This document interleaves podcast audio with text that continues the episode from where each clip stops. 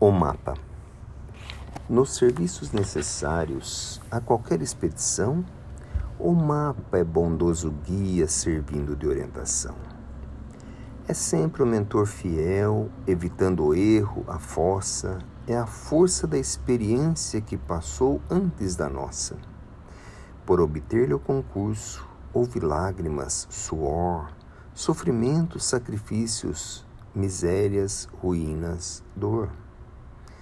Por traçá-lo, muitas almas gemeram desconhecidas, certos mapas representam muitas mortes, muitas vidas. O espírito estacionário, paralítico inferior, embora ele guarde o ensino, desconhece-lhe o valor. Mas aquele que aproveita o ensejo de cada dia, consulta e atende ao roteiro em paz e sabedoria. Sabendo se viajou nos caminhos da existência, a carta de indicações dirige-lhe a experiência. Estudando-a com razão, vê-se intrépido e seguro. Quem viaja, no, quem vigia no presente tem reservas no futuro.